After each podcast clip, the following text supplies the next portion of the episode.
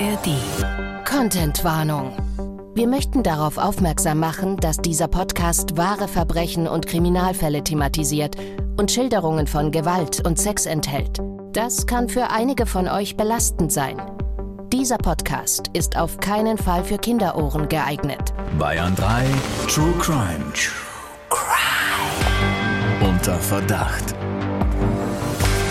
Ein Podcast von Bayern 3. Bauer Rudi verschwindet eines Tages. Dann gesteht plötzlich die Familie, ihn getötet zu haben. Er soll zerstückelt worden und an Schweine und Hunde auf dem Hof verfüttert worden sein. Doch offenbar kamen die Geständnisse unter Druck zustande, denn kurz vor der Verurteilung widerrufen die Familienmitglieder ihre Geständnisse. Strafverteidiger Dr. Alexander Stevens erzählt im Gespräch mit Bayern 3 Moderatorin Jacqueline Bell von seinen wahren Kriminalfällen. Eine Tasse mit Osterhasen steht vor mir. Alex krempelt sich das Hemd nochmal hoch. Besser könnten wir nicht reinstarten in unsere heutige Folge. Ja, das ist ja immer sehr viel Arbeit mit dir, Shaki. Ne? Ja. Deswegen werden jetzt die Ärmel hochgekrempelt. Sieht so aus. Und damit hello, hello, hello. Herzlich willkommen mal wieder zu einer neuen Special-Folge heute. Und die richtigen Hardcore-True-Crime-Fans unter euch, die hatten vielleicht gerade schon ein kleines Déjà-vu, als ihr diesen Ausschnitt gehört habt. Wir sprechen heute nämlich nochmal über einen Fall, den Alex und ich ganz am Anfang in Staffel 2 äh, schon mal mal besprochen haben, das Familiengeständnis. In dem geht es um das rätselhafte Verschwinden von Bauer Rudi. Was damals genau passiert ist, das fassen wir euch gleich auch noch mal kurz zusammen. Oder ihr stoppt hier einfach und hört erstmal die Folge in der ARD Audiothek App komplett nach. Das ist in Staffel 2, Folge 3. Oder vielleicht auch nicht anhören, denn ich habe sie mir in Vorbereitung auf unseren heutigen Fall nochmal angehört und ich muss sagen, ich konnte mir das nicht anhören. Also ich konnte mich nicht hören. Das war unsere, ich glaube, zweite oder dritte Aufzeichnung. Findest du es so schlimm? Ich habe es mir auch nochmal angehört. Das ist, glaube ich, echt äh, Fremdwahrnehmung und Eigenwahrnehmung geht da echt auseinander. Ich weiß nicht, jedes zweite Wort bei mir ist Ja. ja, mittlerweile ist es tatsächlich. Ist doch super. Ja. Wurde abgelöst. Ja, also hört da gerne noch mal rein, könnt uns auch gerne noch mal Feedback zur Performance von Alex geben. Ich finde das ja Wahnsinn, dass das jetzt bald schon drei Jahre her ist, Alex. Ganz schön was passiert seitdem, ne? Wahnsinn. Vor allem ist ja eins passiert. Wir sind ja auf Tour gegangen. Mhm. Und ich habe versucht, das mal zu überschlagen. Das sind ja weit über 100 Termine gewesen, die wir schon gespielt haben. Ja, und der ewige Garderobenkampf und der Kampf um das Trockenshampoo. Wie schön. wir sind dieses Jahr noch unterwegs auf Tour. Also wenn ihr uns noch sehen wollt, alle Termine, die findet ihr auf bayern3.de.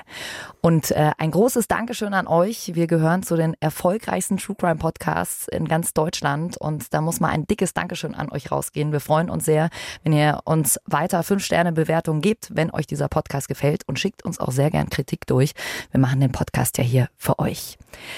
Jetzt kommen wir aber zu unserem heutigen Follow-up. Äh, vorneweg äh, für euch schon mal, wir haben hier viele grausame Details drin, die wir aber besprechen müssen, damit ihr diesen ganzen Fall auch versteht. Aber wenn euch das sehr nahe geht, wenn euch das triggert, dann hört doch einfach nächste Woche wieder bei uns rein oder in eine unserer anderen Folgen. Und wir haben heute wieder einen Gast hier bei uns im Studio. Ihr kennt sie schon. Wir haben schon in der dritten Folge dieser Staffel mit ihr gesprochen, als es um das Wiederaufnahmeverfahren im sogenannten Badewannenmord ging. Anwältin Regina Rick ist heute wieder bei uns. Herzlich willkommen. Hallo, freut mich da zu sein. Dankeschön, dass Sie sich äh, wieder Zeit genommen haben, obwohl Sie ja ganz schön gefragt sind, ne? Ja, ja, seit dem Freispruch in der Genditzki-Sache kommen schon sehr viele Anfragen. Also ich habe extra eine Mitarbeiterin eingestellt, die die beantwortet, weil ich es nicht mehr schaffe. Ich kann nur bestätigen, dass Regina kaum mehr zu erreichen ist. Ich habe ja mehrfach versucht, dich zum Bolognese-Essen einzuladen. Es hat aber jetzt auch am Wochenende geklappt. Ne? Mhm, war sehr gut. ich habe schon gesagt, ich revanchiere mich mal, weil seine Bolognese, die entspricht irgendwie so ganz seinem Wesen und seinem Charakter und meine ist ganz anders. Die ist einfach irgendwie äh, gröber und schärfer aber das wirst du dann schon sehen. Okay, jetzt wird spannend. Wie hat die Bolognese geschmeckt? Wie ist der Charakter von Alex? Ja, es ist leicht süßlich. So viel kann man verraten. Okay. Ja, also Frau Rick, wir freuen uns sehr, dass Sie uns heute nochmal hier hinter die Kulissen blicken lassen in einem Wiederaufnahmeverfahren. Und wir haben ja auch schon in der letzten Folge hier zusammen drüber gesprochen. Das ist ja kein Normalfall, so ein Wiederaufnahmeverfahren, dass man dann im Zweifel auch noch gewinnt. Ja, also Wiederaufnahme kriegst du fast nicht durch. Deswegen machen das mhm. so wenig Kollegen, weil das unglaublich frustrierend ist und die Erfolgszahlen, die sind da, denke ich, im Promillebereich. Also das ist praktisch unmöglich. Es geht in unserem heutigen Fall, den Alex und ich ganz am Anfang in Staffel 2 schon mal besprochen haben, um das Familiengeständnis. Und damit wir alle hier den gleichen Kenntnisstand haben, gibt es jetzt nochmal für euch eine kurze Zusammenfassung. Details und Namen haben wir natürlich wie immer zum Schutz aller Beteiligten verändert, aber der Fall selbst entspricht der Wahrheit. Bauer Rudi verschwindet eines Tages. Erst über ein Jahr später nimmt die Polizei die Ermittlungen in dem Fall auf. Dann gesteht plötzlich die Familie, ihn getötet zu haben.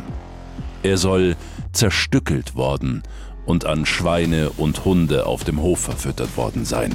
Doch kurz vor der Verurteilung widerrufen die Familienmitglieder ihre Geständnisse. Trotzdem werden Rudis Ehefrau und sein Ex-Schwiegersohn zu je achteinhalb Jahren Haft verurteilt. Rudis Töchter, zum Zeitpunkt der Verurteilung 15 und 16 Jahre alt, werden zu zweieinhalb bzw. dreieinhalb Jahren Jugendstrafe wegen Beihilfe durch Unterlassen verurteilt. Jahre später wird die Leiche des Bauern in einem Auto in der Donau gefunden und der Fall neu aufgerollt. Und das ist ja auch der Grund, warum Sie, Frau Rick, heute bei uns sind, denn Sie sind dafür mitverantwortlich, dass der Fall überhaupt nochmal neu bewertet wurde. Wie sind Sie denn damals zu diesem Fall gekommen? Wie haben Sie von dieser Geschichte erfahren? Über die Empfehlung eines Kollegen bin ich zu dem Fall gekommen. Also ich habe mich da nicht aktiv drum bemüht. Ich hatte das Ganze auch ehrlich gesagt nur am Rande mitbekommen und bin dann beauftragt worden mit der Verteidigung der älteren Tochter und habe dann den äh, Wiederaufnahmeantrag geschrieben und die Beschwerde, nachdem der abgelehnt wurde. Läuft das dann so ab, dass ein Kollege vielleicht weiß, ah, die Regina Rick, die hat Biss, der lege ich jetzt mal den Fall nahe? Das beantworte ich jetzt einfach mal ja. okay, gut. Wir wollen diesen Fall heute noch mal ein bisschen genauer beleuchten und natürlich auch darüber sprechen, wie Sie es überhaupt geschafft haben, dass der Fall neu aufgerollt wurde und wie Sie das letzten Endes erreicht haben. Alex, bevor wir das machen, kannst du uns noch mal kurz zusammenfassen, was damals ganz genau passiert ist? Es gab ja, wie wir in der Story schon gehört haben, Geständnisse aller vier Beschuldigten. Allerdings widersprachen sich diese Geständnisse, man muss eigentlich sagen, gravierend. Die Ehefrau sagt, Rudi sei völlig betrunken nach Hause gekommen, sie habe ihn geschubst und er sei auf die Treppe gestürzt, hätte sich nicht mehr gerührt und sei von ihnen in seinem Auto im Weiher dann versenkt worden. Die jüngere Tochter erzählt, sie habe den Vater, nachdem der zudringlich geworden sei, geschubst und er sei auf die Türschwelle gestürzt. Die ältere Tochter erzählt, ihr Verlobter habe auf den Vater mit einem Gegenstand eingeschlagen der Verlobte der älteren Tochter erzählt, die Ehefrau habe ihren Mann mit einem Holzprügel erschlagen. Und später erzählt er, er habe dem Bauern mit einem Zimmermannshammer den Schädel eingeschlagen. Und auch was die Leichenbeseitigung angeht, wurde es sehr widersprüchlich. Und jetzt wird es sehr blutig, denn einmal sei der Bauer mit einem Messer, mit einer Säge oder dann auch mal mit der Axt zerteilt und anschließend auf den Misthaufen geworfen worden. Mal seien fünf Dobermänner und zwei Schäferhunde diejenigen gewesen, die für die Leichenbeseitigung verantwortlich waren. Also sprich, man habe die Leiche des Bauern den Hunden zum Fraß vorgeworfen. Und auch beim Tatmotiv gab es die verschiedensten Versionen. Mal sei der Grund gewesen, dass Bauer Rudi ein regelrechter Haustyrann gewesen sei, die Familie regelmäßig verprügelt habe. Dann hieß es, er soll die Töchter jahrelang sexuell missbraucht haben. Und die einzige Übereinstimmung, wenn man so will, bei den vier Varianten der Geständnisse war, dass man über kurz oder lang eingeräumt hatte, an einer Tötung des Bauern entweder unmittelbar beteiligt oder zumindest mit dabei gewesen zu sein, wenn auch die einzelnen Tatbeschreibungen doch sehr stark variierten. Also alle Familienmitglieder gestehen diesen Mord, wollen ihn entweder begangen, geholfen oder zumindest dabei gewesen sein. Aber die Beschreibungen, die stimmen eben nicht überein. Und kurz vor Prozessbeginn widerrufen dann plötzlich alle Familienmitglieder ihre Geständnisse. Wie einfach ist sowas? Also wenn man schon mal was gesagt hat, dann kurze Zeit später zu sagen, ach äh, nee, Mensch, war doch nicht so. Ne, für die Ermittler war am Ende klar, von jedem der vier verbliebenen Familienmitglieder gab es ein plausibles Geständnis und die paar Widersprüche, die waren letztlich dem geschuldet, dass man die Polizei in die Irre habe führen wollen. Das war so die Meinung der Polizei. Und umgekehrt hatte man aus Sicht der Ermittler ja offensichtlich Täterwissen offenbart, denn die Leiche ist ja verschwunden, also musste sie ja auch irgendwie entsorgt worden sein. Und da passte das ja dann schon alles ganz gut, was in dem Geständnis so zutage trat, wenn auch sehr widersprüchlich. Und dann kam das Totschlagargument schlechthin, wer würde denn schon sich selbst fälschlich belasten? Zumal er ja gar nicht muss, denn du hast ja als Beschuldigter das Recht, jegliche Angaben zu verweigern. Mit anderen Worten, das würde doch kein Unschuldiger tun, sich selbst irgendwie einer schweren Straftat belasten. Und für die Ermittler war damit klar, die haben halt wahrscheinlich aus Reue, vielleicht auch aus Scham oder Schuldgefühlen gestanden oder vielleicht auch spontan aus der Vernehmungssituation heraus, weil sie sich offenbar in Widersprüche verstrickt haben und dann sich irgendwie mit dem Rücken an der Wand stehen sahen. Um jedenfalls deine Frage zu beantworten, wenn man ein Geständnis widerrufen will, braucht man schon einen sehr, sehr guten Grund, warum denn das ursprüngliche Geständnis falsch gewesen sein soll und dass ein Gericht einem das dann auch später glaubt. Also das kommt so gut wie nie vor, würde ich jetzt mal sagen. Also es kommt so gut wie nie vor, dass ein Gericht dem Widerruf folgt. Welche Gründe könnte es denn dafür geben? Also oder gab es schon mal so einen Fall, dass ein Gericht gesagt hat, ja, wir sind d'accord damit? Also ganz ehrlich, mir fällt kein einziger ein. Dir, Regina? Nein, also ich kann mich an keinen Fall erinnern, in dem ein Geständnis widerrufen worden ist und dem Widerruf gefolgt worden ist. Also die Richter glauben dann immer eher dem ursprünglichen Geständnis. By the way, wie groß die Bedeutung ist, die einem Geständnis beigemessen wird, zeigt eine Studie bei der Polizei. Sie ergab nämlich, dass selbst Fälle, bei denen es Beweise und Indizien gibt, ein Fall erst dann als eindeutig aufgeklärt gilt, wenn ein teilweises oder vollständiges Geständnis vorliegt. Und ähnliches gilt im Übrigen auch für die Beurteilung eines Verfahrens durch die Staatsanwaltschaft. Gibt es ein Geständnis, wird das Verfahren ohne weitere Nachermittlung in der Regel als anklagefähig erachtet. Also es verwundert überhaupt nicht, dass das gezielte Hinarbeiten auf ein Geständnis als eine der wesentlichsten Aufgaben der Ermittlungsbehörden angesehen wird. Und diese Geständnisse sollen ja auch unter fragwürdigen Bedingungen zustande gekommen sein. Frau Rick, Sie haben uns heute ein Wortprotokoll des Widerrufs des Geständnisses der Frau von Bauer Rudi mitgebracht. Worum geht's da genau? Tatsächlich sind diese ganzen Protokolle, die äh, sich da in der Akte finden, ja überhaupt nicht aussagekräftig. Also die kann man im Prinzip in die Tonne äh, klopfen, weil die natürlich geglättet sind und nicht das wiedergeben, was tatsächlich gesprochen worden ist. Aber es gibt ein Wortprotokoll äh, von dem Geständniswiderruf von der Ehefrau von Bauer Rudi. Da hört man sehr genau, wie ja das zustande gekommen sein muss. Also die sagt da zum Beispiel, das stimmt alles nicht und dann fragt der Polizist, warum warum haben Sie es dann gesagt? Und dann sagt sie, ja, weil ihr mich angeschrien habt. Und das ist eigentlich sehr eindrücklich und ein sehr äh, seltenes Dokument, mit Ausnahme dieser Tatrekonstruktionen, auf die wir nachher noch zu sprechen kommen, weil da mal wörtlich protokolliert wurde, ausnahmsweise. Dann lasst uns doch mal zusammen reinhören. Wir haben diese Szene für euch nachgesprochen. Das, was ich gesagt habe, das stimmt alles nicht. Warum haben Sie es dann gesagt? Warum? Weil Sie mich unter Druck gesetzt haben und weil Sie mir gesagt haben, dass ich lüge. Also wir kennen unsere Kollegen. Ich kann mir nicht vorstellen, dass ein Kollege von uns Sie unter Druck gesetzt hat. Sie sind doch nicht eine Person, die man jetzt unter Druck setzen könnte. Zumindest unserer Meinung nach nicht. Was sagen Sie dazu? Die haben mich unter Druck gesetzt. Die haben mich angeschrien. Und dann habe ich zurückgeschrien. Sie sind schon auch ein bisschen renitent. Das habe ich gemerkt, wie wir bei der Durchsuchung in der Früh bei Ihnen waren. Sie sind nicht die leiseste Person. Sie haben schon auch ein ziemlich lautes Organ, stimmt das? Ja, ja. Wissen Sie, auf einen groben Klotz gehört ein grober Keil. Ich will jetzt nicht sagen, dass Sie unbedingt ein grober Klotz sind, aber man kann schon mit Ihnen ordentlich reden. Ja. Wollen Sie jetzt immer noch behaupten, dass Sie unter Druck gesetzt worden sind? Ich habe das so empfunden. Ich sag's halt einfach so, wie ich es meine. Heute setzt Sie mit Sicherheit niemand unter Druck. Jetzt erzählen Sie uns nochmal, was Sie zu dem Sterbefall Ihres Mannes wissen. Was ich weiß? Ich kann nur sagen, dass er weg ist. Am Freitagabend um 8 ist er nicht heimgekommen und seither habe ich ihn nicht mehr gesehen. Wer hat Ihren Mann dann umgebracht? Weiß ich nicht. Warum sagen Sie dann, dass Ihr Mann umgebracht worden ist? Das habt doch ihr gesagt, oder? Nochmals die Frage an Sie. Wie kommen Sie dann drauf, dass Ihr Mann umgebracht worden ist? Ich sage jetzt nichts mehr. Ja, man kann klar davon ausgehen, dass hier verbotene Vernehmungsmethoden angewendet wurden. Mal ganz abgesehen davon, dass noch nicht mal bei der ursprünglichen Vernehmung ein Anwalt anwesend war. Ja, die haben die ja zuerst als Zeugen vernommen, obwohl sie natürlich längst Beschuldigte waren. Da hatten die äh, selbstverständlich keinen Anwalt und dann sind ihnen zwar Pflichtverteidiger beigeordnet worden, die aber zum großen Teil gar nicht dabei waren bei den Vernehmungen. Und das ist ja ein alter Trick der Ermittler, über den wir ja schon hinlänglich und oft gesprochen haben, dass man versucht, die gesetzliche Belehrungspflicht möglichst effektiv zu umgehen. Zum Beispiel eben das Ganze als ein informelles Vorgespräch bezeichnet, denn dann muss man ja nicht belehren.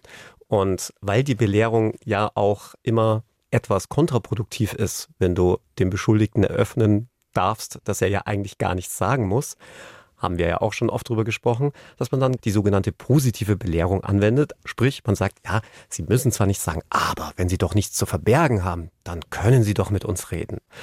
Und ja, vielleicht jetzt nochmal kurz zu den verbotenen Vernehmungsmethoden. Hier wurde ganz offensichtlich die sogenannte Read-Methode angewendet. Die Read-Methode ist eine Vernehmungsmethode, die seit etwa dem Jahr 2000 in Deutschland erprobt wurde, so sage ich es jetzt mal. Entwickelt wurde diese Methode allerdings schon Ende der 40er Jahre von einem gewissen John Reed, einem Polizeibeamten aus Chicago, der als ganz harter Vernehmer galt und selbst die härtesten Hunde knackte. Und diese Methode funktioniert so, dass man den Beschuldigten erstmal in eine Art Smalltalk verwickelt und dann unglaublichen Druck auf ihn ausübt, der dann extremen Stress verursacht. Das heißt, man wechselt blitzschnell vom Banalen ins Konkrete.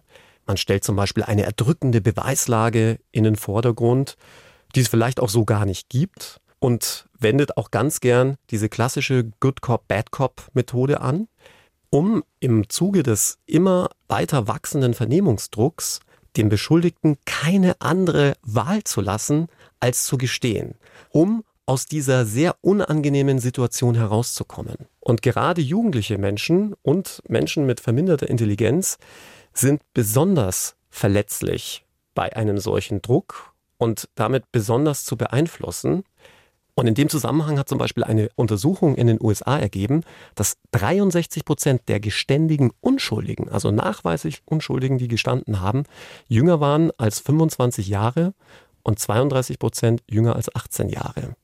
Und gerade weil man bei dieser Read-Methode mit Täuschungen arbeitet, mit dem bewussten Ausnutzen der Ermüdung der Beschuldigten, um sie aufgrund dieses Drucks dann auch dazu zu bewegen, zu gestehen, stellt das eine nach unserem Recht, Strafprozessrecht, verbotene Vernehmungsmethode dar, die auch so nicht angewendet werden darf. Das Problem ist nur, es ist meist nahezu unmöglich, diese Read-Methode nachzuweisen, also dass sie angewendet wurde, denn die Beamten werden jetzt nicht unbedingt in ihr Vernehmungsprotokoll reinschreiben, wie genau sie den Beschuldigten zur Einlassung gebracht haben. Ja, da haben wir ja damals in unserer Folge mit Mordermittler Richard Thies auch ausführlich drüber gesprochen. So, was ist noch kriminalistische List und was eben nicht? Also, wo sind die Grenzen? Die verschwimmen da natürlich, weil es gibt ja keine Aufnahmen und keine Mitschnitte. Insofern kann man das natürlich im Nachhinein auch ganz schwer kontrollieren.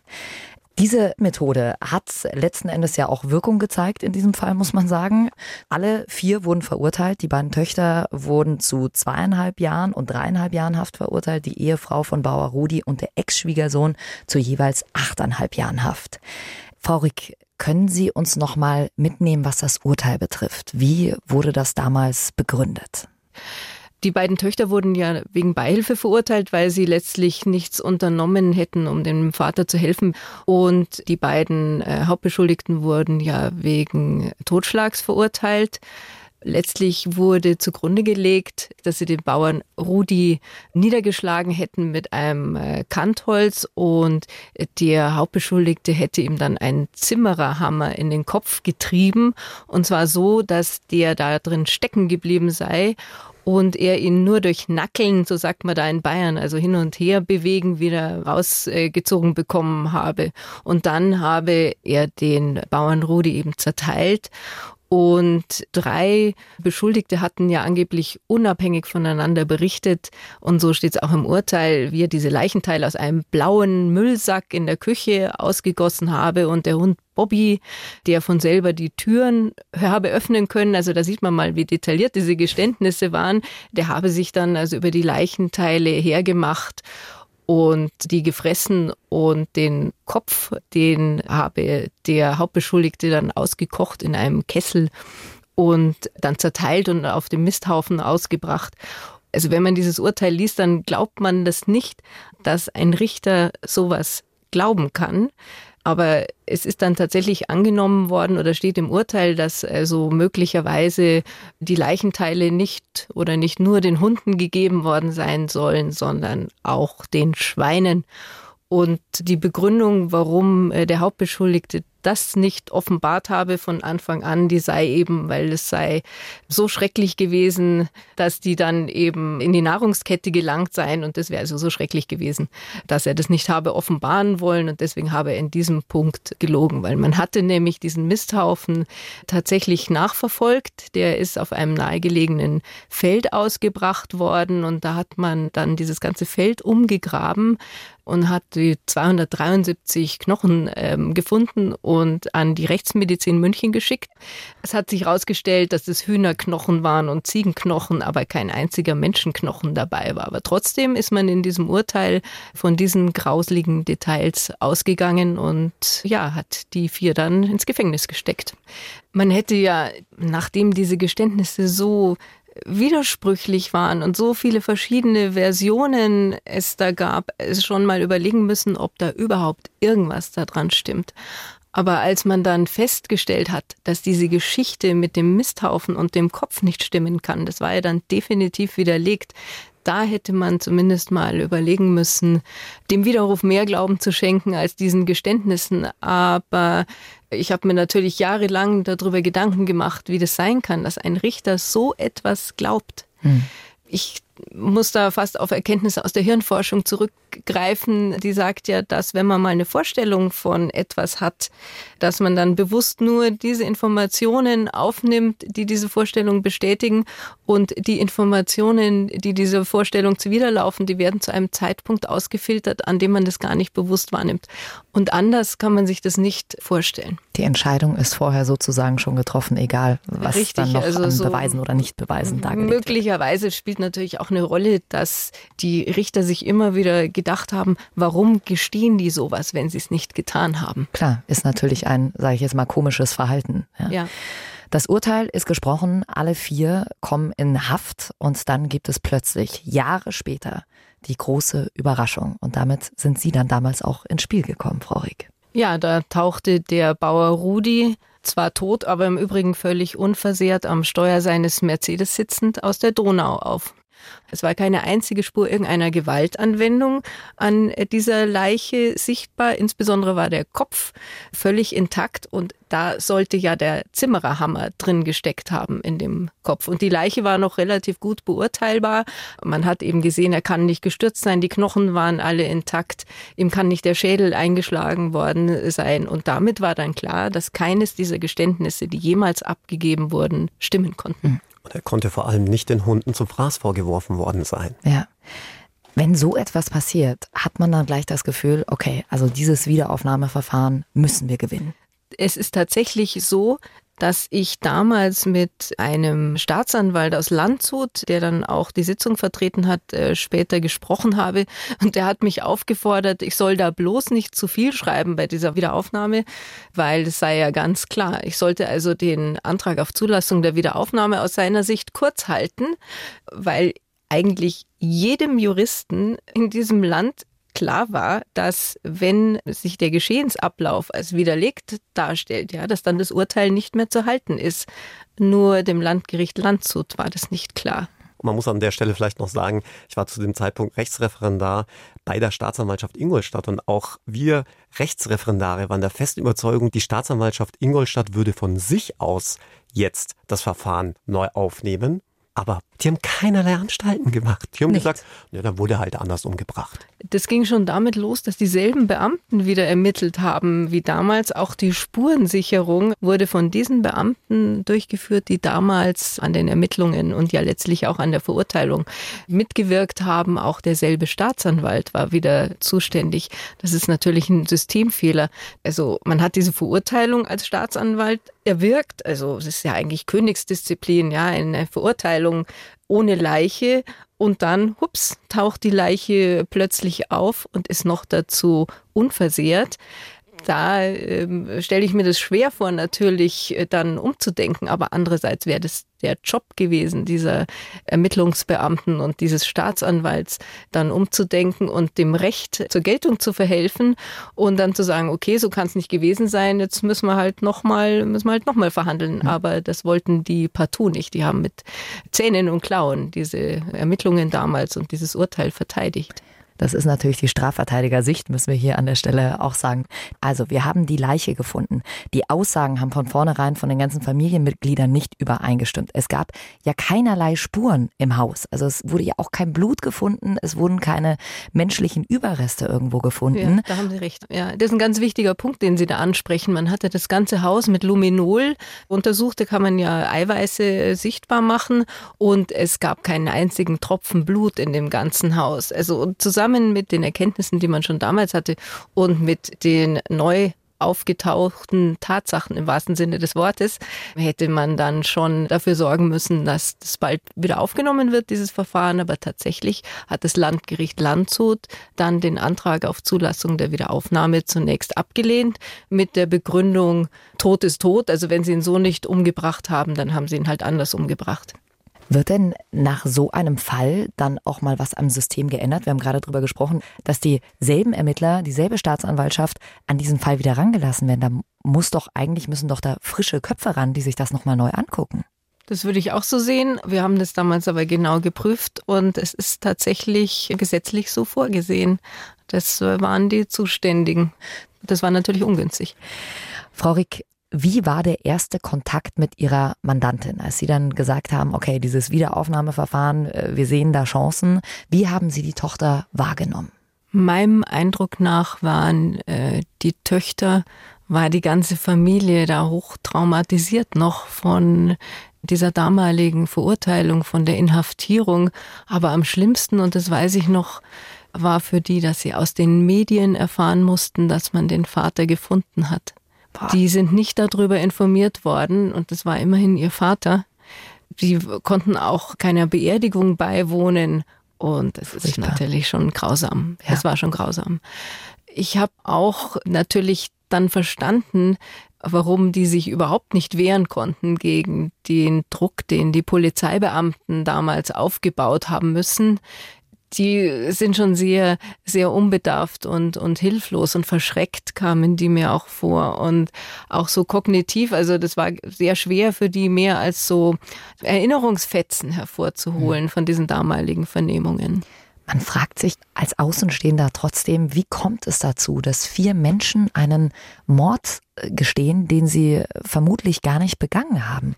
Hat sich Ihre Mandantin dazu geäußert? Der Alex hatte schon äh, angesprochen, es liegt an den Vernehmungsmethoden und wir gehen eben davon aus, dass damals die Read-Methode angewendet worden ist, die nach einhelliger Auffassung verbotene Elemente enthält. Das war so ein bisschen mit Zuckerbrot und Peitsche, würde ich sagen. Also wenn die gesagt hat, was der Polizist hören wollte. Dann hat sie zum Beispiel eine Zigarette bekommen. Aber, und da gibt es sogar einen Aktenvermerk drüber, wenn sie dabei geblieben ist. Meine Mandantin ist relativ lange dabei geblieben, dass der Vater an dem Abend gar nicht nach Hause gekommen ist. Dann wurde sie wieder in die Arrestzelle gesperrt. Wie gesagt, da gibt es sogar einen Aktenvermerk drüber. Also wenn die nicht das gesagt haben, was der Polizei gepasst hat, dann wurden sie dafür bestraft. Aber wenn sie irgendwas bestätigt haben, was die Polizei hören wollte, dann wurden sie dafür belohnt. Zuckerbrot und Peitsche. Und wenn Sie mich fragen, wie so eine grauslige Geschichte zustande kommen kann, wir haben erst ganz spät in dem dann wieder aufgenommenen Verfahren einen Fragenkatalog der Polizei zur Kenntnis gebracht bekommen. Den hatte die Polizei natürlich in ihren Unterlagen. Ja, die hatte vorher nie ein Staatsanwalt oder ein Richter und auch kein Verteidiger gesehen, diese Unterlagen. Und in diesem 35-seitigen Fragenkatalog stand schon die halbe Geschichte drin. Also die haben schon basierend auf Gerüchten, die da wohl damals im Dorf entstanden sind und die Ermittlungen damals wieder ausgelöst haben, hat die Polizei diesen Fragenkatalog entwickelt und da stand zum Beispiel drin, also Fragen an die Ehefrau, ist ihr Mann nach Hause gekommen, war er betrunken, äh, gab es dann Streit, ist er dann gestürzt, haben sie nicht gewusst, was sie da tun sollen und deswegen nicht ähm, die Polizei oder den Rettungsdienst gerufen. Und genau diese Fragen und praktisch schon vorgegebenen Antworten darauf fanden sich dann auch in den späteren Vernehmungen. Und so mit diesem Fragekatalog konnten wir uns dann eigentlich erst erklären, wie diese Geständnisse zustande gekommen sind. Das hat ja niemand verstanden. So detailreiche Geständnisse, so ein Geschehensablauf, wenn man eben nicht äh, diesen Fragekatalog gekannt hat. Und der, der hat sich gelesen wie so ein Drehbuch eigentlich. Genau das ist ja nichts anderes als eine suggestive Fragetechnik, dass man den Leuten eigentlich die Antwort schon vorgibt. Und wenn das irgendwie im Raum ist, dann wieder einbaut und irgendwann dann aus Fragen letztlich Antworten werden. Das ist ja auch ein klassisches Element der Read-Methode. Insbesondere auch Menschen, in dem Fall den Beschuldigten, annehmbare Handlungsalternativen vorzuschlagen. So nach dem Motto, ja, wir können es ja total nachvollziehen, dass der jetzt tot ist, weil der war ja ein Haustyrann oder vielleicht war das ja ein Unfall. Nur damit man schon mal festgesetzt hat, okay, der wurde getötet und dann können wir darauf dann wieder irgendwie aufbauen. Mhm. Das ist ja, wenn man so will, der Klassiker. Und ja jetzt auch in dem jüngsten Fall, den ich zu bearbeiten hatte, dem sogenannten Dreifachmord von Starnberg, waren ja auch genau solche Elemente im Raum gestanden. Ich sage nur noch mal Stichwort Butterbreze. Die Verteidigung des Hauptangeklagten war ja der festen Überzeugung, dass man ihn zum Beispiel mit dem Anbieten dieser Butterbreze gefügig gemacht hatte. Also das überhaupt mit den Ermittlern redet. So nach dem Motto, ach, das ist doch eine nette Dame, die gibt mir eine Butterbreze, mit der kann ich doch reden. Und wie Alex solche Suggestivfragen auch anwendet vor Gericht, könnt ihr mal in der letzten Folge nachhören, falls ihr die noch nicht gehört habt. Ja? Also auch Strafverteidiger nutzen natürlich diese Methode manchmal vor Gericht, um da vielleicht die Antwort zu bekommen, äh, die man haben will. Es kommt also zum erneuten Prozess. Der dauert über 20 Tage. Es muss nochmal alles neu aufgerollt werden. Frau Rick, wie haben Sie die Familie in dieser Zeit erlebt? Für die war das sicherlich schlimm, das alles nochmal durchmachen zu müssen. Die waren ja dann auch in Freiheit, also die Töchter waren ja vorher schon freigelassen worden und die Ehefrau und der Verlobte sind im Zuge dieses Wiederaufnahmeverfahrens freigelassen worden. Und äh, für die war das, glaube ich, ziemlich unangenehm, diesen ganzen Medienrummel nochmal mitmachen zu müssen, gefilmt zu werden, angestarrt zu werden. Wir haben uns auch dafür entschieden, die im Prozess schweigen zu lassen, weil die nicht ich glaube, nicht stark genug gewesen wären, um dann irgendwelchen äh, kritischen Fragen da, da vernünftig zu antworten. Ja, und so saßen die dann den ganzen Prozess lang schweigend hinter uns. Normalerweise sitzen die Angeklagten ja, oder oft sitzen die Angeklagten vor den Verteidigern. In dem Fall war es andersrum die, die waren unendlich froh, als es vorbei war, mhm. glaube ich. Das glaube ich, ja. Furchtbare Vorstellung, das nochmal alles durchleben zu müssen. Und man muss ja sagen, die waren ja trotzdem wahnsinnig jung. Also die waren ja beide Anfang 20. Das ist ja kein Alter, in dem man jetzt schon wahnsinnig im Leben steht. Ja, so ist es. Und noch dazu waren sie ja auch einige Jahre richtig aus ihrem Leben herausgerissen worden. Für die war das sicher sehr einschüchternd. Der Prozess hat ja vor der Jugendstrafkammer stattgefunden, weil zum angeklagten Tatzeitpunkt die minderjährig waren. Mhm. Und wenn auch nur einer minderjährig ist oder heranwachsend von mehreren Angeklagten, dann findet das vor der Jugendstrafkammer statt.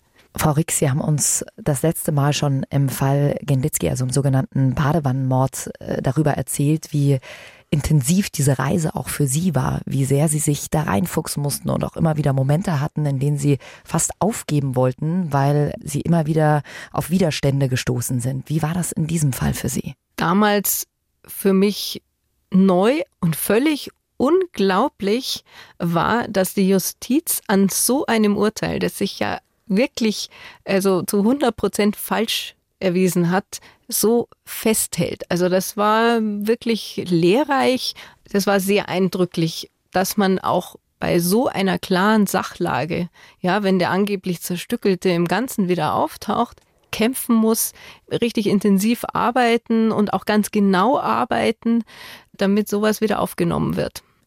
Alex nickt, du siehst das wahrscheinlich genauso. Wenn gleich aus einer anderen Perspektive Ich habe noch kein Wiederaufnahmeverfahren geführt. Ich hatte ja auch in unserem Podcast zum Badewannenmord gesagt, Regina ist die einzige Anwältin deutschlandweit, die es nicht nur geschafft hat, ein, sondern gleich zwei Wiederaufnahmeverfahren zu gewinnen. Damit reiht sie sich ein mit dem einzigen anderen, der das bisher geschafft hat, nämlich Dr. Gerd Strate. Und allein daran erkennt man auch schon, wie sehr die Justiz, du hast das Bild mit den Klauen und den Zähnen gerade bemüht, es wohl wirklich so ist, die Justiz daran festhält, wenn mal ein Urteil rechtskräftig wurde, hier den sogenannten Rechtsfrieden zu wahren und bloß nicht ein solches Urteil wieder aufzuheben. Ja, und jetzt weiß man auch ganz genau, warum die Mailbox von Frau Rick äh, in den letzten Wochen voll ist. Ja. Frau Rick, der Moment des Freispruchs, wie hat Ihre Mandantin, also eine der Töchter, in diesem Moment reagiert?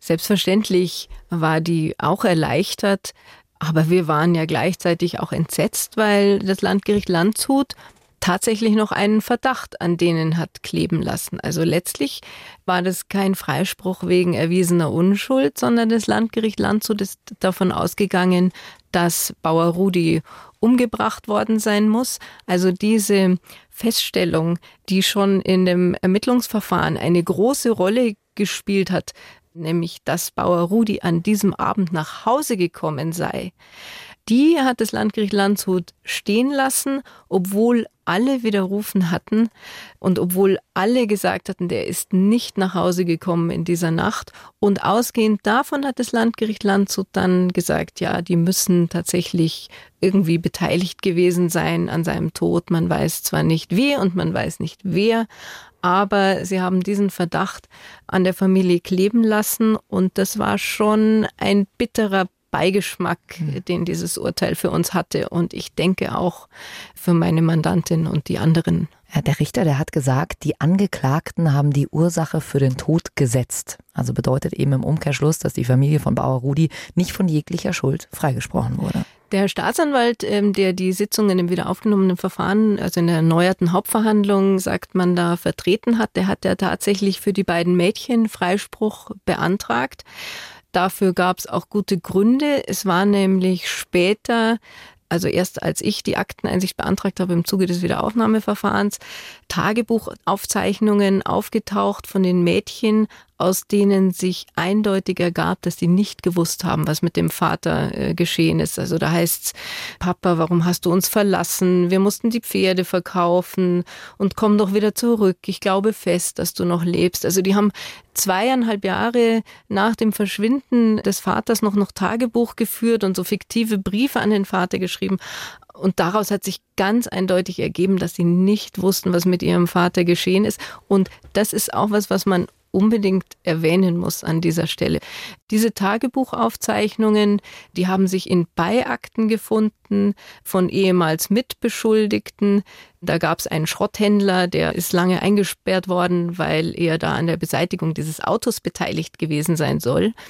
Und in diesen Beiakten fanden sich diese Tagebuchaufzeichnungen, also in Akten, wo sie nichts zu suchen hatten. Und ich bin der felsenfesten Überzeugung, dass die absichtlich dahin verschoben worden sind, weil die natürlich ganz klar entlastend waren und es hat nicht ins Konzept gepasst. Und deswegen hatte der Staatsanwalt auch den Freispruch äh, sicherlich beantragt für die beiden Mädchen, aber die Ehefrau und der Hauptbeschuldigte, die galten in den Augen des Gerichts nach wie vor als tatverdächtig oder als Täter. Dass das Gericht nach wie vor von einem Tötungsdelikt ausgegangen ist, lag ja maßgeblich daran, dass der Schlüssel im Auto, in dem Rudi gefunden wurde, nicht gesteckt hat. Deswegen ist man von einem Fremdverschulden ausgegangen. Das stimmt. Wenn der Schlüssel nicht gesteckt hätte, dann äh, wäre das natürlich auch in, ein Indiz für Fremdverschulden gewesen. Aber mit dem Schlüssel war es ähnlich wie mit den Tagebuchaufzeichnungen. Es war so, dass es da einen Aktenvermerk gab. Der Fahrzeugschlüssel steckte nicht und konnte nicht aufgefunden werden, obwohl der Polizeibeamte der diesen Aktenvermerk geschrieben hat, äh, schon vorher äh, diesen Schlüssel in die Hand bekommen hat als Asservat. Und da gab es ein Sicherstellungsverzeichnis in den Akten, da stand Schlüsselbund. Und da habe ich mich so ein bisschen gewundert, weil da waren sehr viele Fotos von den aufgefundenen Gegenständen in der Akte. Also jeden Schmarrn haben die fotografiert, den sie bei der Leiche und im Auto gefunden haben. Ein Feuerzeug, einen Karabinerhaken, eine Krankenversicherungskarte. Aber nicht diesen Schlüsselbund, der da ähm, aufgeführt war. Und dann, man hat ja auch das Recht, die Asservate einzusehen. Also die werden einem nicht geschickt, aber die darf man anschauen. Und dieses Recht habe ich dann geltend gemacht. Und dann wollten die mir zuerst die Asservate nicht zeigen. Und dann habe ich gesagt, nee, das gehört aber zum Akteneinsichtsrecht. Schließlich bin ich dann zur Kripo nach Ingolstadt gefahren, wo sich die Asservate noch befanden. Und noch als ich die Treppe hochgegangen bin, haben äh, die Polizeibeamten, es waren wieder die gleichen, die schon damals ermittelt hatten und auch jetzt, noch auf dem Weg die Treppe hoch haben die versucht, mich davon abzuhalten, das anzuschauen und haben gesagt, Frau Rick, da ist doch alles fotografiert, brauchen Sie doch nicht anschauen. Und dann habe ich gesagt, doch, das will ich aber sehen. Und dann kam ich in diese Kammer und was lag da? Der Mercedes-Schlüssel. Und ich persönlich bin davon überzeugt, dass dieser Schlüssel auch gesteckt hat, weil, also nachdem sie dieses Auto entdeckt hatten, die Polizei und man festgestellt hatte, anhand des Kennzeichens, das ist der Mercedes vom Bauern Rudi, hat man das ja mit einem Abschleppseil versucht aus der Donau zu ziehen. Und das ist zweimal gerissen und so einen Kran hatten die. Und weil die das am Heck angehoben haben, das Auto ist die Windschutzscheibe gebrochen. Und das ganze Auto war voll mit diesem feinen Donauschlamm. Der feine Donauschlamm war hinter dem Armaturenbrett in jeder allerfeinsten Ritze, aber er war nicht in dem Schlitz, in dem der Schlüssel steckte. Und deswegen vermute ich stark, dass dieser Schlüssel tatsächlich gesteckt hat und abgezogen wurde, weil das war natürlich ein ganz wesentliches Element. Hätte der Schlüssel nicht gesteckt, dann hätte man sich fragen müssen, wie ist Bauer Rudi in die Donau gelangt? Klar, da ging so eine Rampe rein. Das kann natürlich auch sein, dass es tatsächlich ein Unfall war und der beim Zurücksetzen irgendwie, was weiß ich, oder weil er sich dahingestellt hat und noch einen Kasten Bier getrunken hat, dann vielleicht irgendwie reingeraten ist oder reingerollt beim Lösen der Handbremse. Irgend sowas kann man sich vorstellen. Aber ich glaube, dass der Schlüssel gesteckt hat und dass er reingefahren ist, gezielt und sich umgebracht hat. Das hatte er auch vorher angekündigt. Also der war ja sehr schwer krank, er war hoch verschuldet. An dem Tag, an dem er verschwunden ist, lief eine Frist zur Abgabe der eidesstattlichen Versicherung mit Haftbefehlsandrohung ab. Und er hatte schon nur noch einen halben Fuß oder war ihm schon was amputiert worden vom Zeh. Also er war sehr krank. Und trotzdem hat er zwei Wochen vor seinem Verschwinden die Versorgung seines offenen Fußes völlig eingestellt. Und deswegen glaube ich, dass er sich umgebracht hat. An der Stelle kurz der wichtige Hinweis, dass das alles keine bewiesenen Fakten sind, sondern wie gerade schon von Frau Rick formuliert, reine Vermutungen und ihre persönliche Meinung als Strafverteidigerin in dem Fall. Aber wenn wir mal davon ausgehen, dass der Schlüssel tatsächlich da gesteckt hat, wird es euch wahrscheinlich gerade ähnlich gehen wie mir, dann klingt das wie im Film oder in Krimiserien, die man so kennt. Man kann sich das gar nicht vorstellen, dass sowas in Deutschland vielleicht passiert. Das erleben wir Strafverteidiger aber öfter. Mir haben das auch schon einige andere Kollegen erzählt.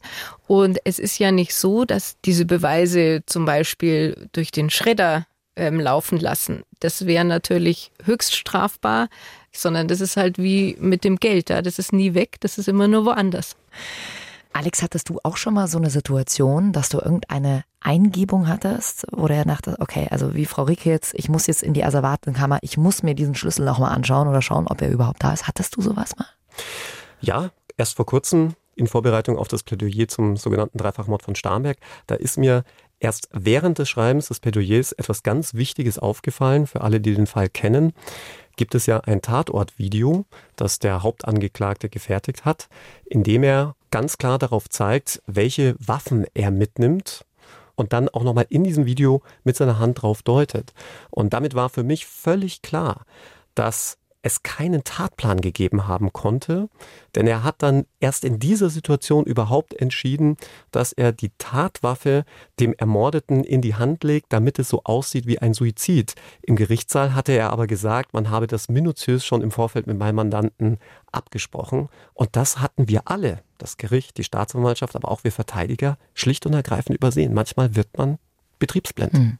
Ja, man stellt sich das wirklich so vor, als würde es immer so in den Film ablaufen, dass man so eine riesengroße Wand hat und dann die Bilder mit so Fäden äh, zusammengezogen werden und man irgendwie so auch ein Stück weit diesen Fall durchgeht. Also unser Kriminalkommissar, den wir eingeladen hatten, sagte ja, das gibt's schon manchmal auch, aber hätte, glaube ich, jetzt weder Regina noch mir was gebracht, denn bei Regina musste man die Asservate sich schlicht und ergreifend anschauen und bei mir war es ähnlich. Man musste sich das Video einfach immer und immer wieder angucken, um genau dieses Detail zu sehen. Hm. Frau Rick, die Wiederaufnahme ist ja jetzt auch schon über zehn Jahre her. Wie geht's Ihrer Mandantin bzw. der Familie heute? Wissen Sie das? Ich selber habe gar keinen Kontakt mehr zu der Familie, aber der Kollege, der die Ehefrau vertreten hat, der hat noch Kontakt. Und vor einiger Zeit haben wir erfahren, dass die Ehefrau von Bauer Rudi gestorben ist, was mir sehr leid tat, weil es war wirklich eine reizende, handgewebte Frau. Vielleicht auch Folge dieses wahnsinnigen Stresses, dem sie jahrelang ausgesetzt war.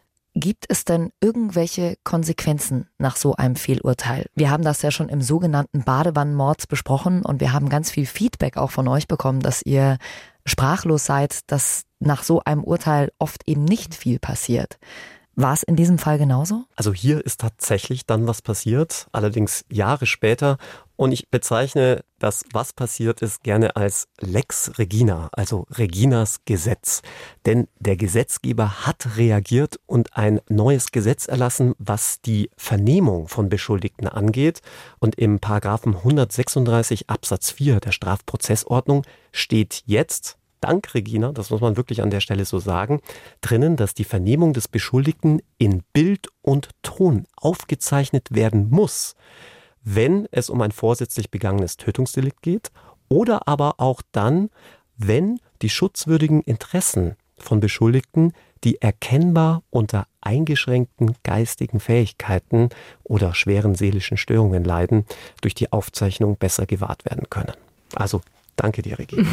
Ich hätte noch ein paar mehr Vorschläge für Gesetze zur Verbesserung des Strafprozesses. Aber um auf Ihre Frage zurückzukommen, ist da was passiert? Also den Beamten ist nichts passiert.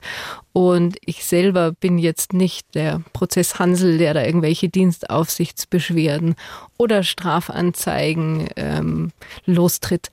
Aber ich muss schon sagen, dass es nirgendwo aufgearbeitet wird, nicht politisch, nicht innerhalb der Justiz und dass nicht mal die Beteiligten irgendeine Art von Karriereknick erfahren. Hm. Das finde ich schon beschämend. Es gab keine Disziplinarverfahren. Das ist schon sehr enttäuschend. Ja. Und man muss ja dabei immer wieder sagen, es geht hier um Menschen, es geht um Schicksale, um Familien, die zerstört werden durch so etwas. Und da bekommt man natürlich ein komisches Gefühl, wenn es danach gar keine Konsequenzen gibt. So ist es. Ist man stolz, wenn ein Gesetz aufgrund der eigenen Arbeit angepasst wird? Ja, ich bin ähm, schon stolz, wenn ich einen Erfolg habe und wenn der irgendetwas bewirkt, freue ich mich natürlich auch. Aber da gibt es noch viel zu tun. Frau Rick, vielen, vielen Dank, dass äh, Sie uns heute hier Einblicke gegeben haben. Danke auch dir, Alex, dass du deinen Input da auch noch mit dazu gegeben hast. Vielen, vielen Dank. Danke auch. Danke, dass ich dabei sein durfte. Und ich habe es in dem Podcast ja schon ein paar Mal erwähnt. Wir wollen hier aber auf jeden Fall transparent bleiben. Ist mir ganz wichtig, nochmal zu sagen, wir haben hier die Meinung von Strafverteidigerin Frau Rick und von Alex gehört. Das sind deren Ansichten und natürlich subjektiv. Das ist hier keine neutrale Gerichtsberichterstattung. Und ein ganz großer Dank geht auch mal wieder an euch raus. Schön, dass ihr bei uns wart. Wenn ihr Feedback an uns habt, Lob, Kritik oder irgendeine Frage, schickt uns das gerne durch über den Bayern 3 Instagram-Kanal. Und für alle, die sich den Fall nochmal ausführlich anhören wollen, ich habe es ja vorhin schon gesagt, Staffel 2, Folge 3, das Familiengeständnis, findet ihr in der ARD Audiothek App oder ihr schaut mal in der ARD Mediathek die Doku Tote lügen nicht. Da wurde genau dieser Fall eben auch nochmal aufgearbeitet. Und jetzt nochmal ganz offiziell geht die Einladung an euch raus, wenn ihr uns live sehen wollt. Wir sind beim ersten BR Podcast Festival, geht vom 10. bis zum 14. Oktober in Nürnberg. Wir sind für euch am 10. am Start, wobei ich mir das gerade nochmal überlegen muss, weil Alex mir mal wieder fremdgegangen ist mit unserem lieben True Crime Kollegen Philipp Fleiter. Ja, nachzuhören am 11.9. Ja. Regina, was machst du eigentlich am 10. Oktober? ich tausche dich jetzt auch einfach aus, Alex. So, und zum Schluss wie immer eine eure Verabschiedung. Ihr schickt uns hier immer ganz fleißig durch über den Bayern 3 Insta-Account und die kommt heute von Vivian und Daniela. Die schreiben, bis denne Antenne, ciao, ciao, Kakao, see you later, Alligator, hasta la vista, baby. Oh je, ich hoffe so sehr, dass das endlich mal ein Ende haben wird. Alex verzweifelt immer. ja, wir sind immer noch in der Abstimmungsphase. Schickt uns gern euer Feedback zu, ob euch das nervt wie Alex oder ob ihr totaler Fan seid wie ich. Macht's gut, bis nächste Woche. Bleibt uns gesund. Bayern 3 True Crime. True Crime. Unter Verdacht. Der Podcast mit Jacqueline Bell und Dr. Alexander Stevens. Immer freitags neu in der ARD Audiothek und auf bayern3.de.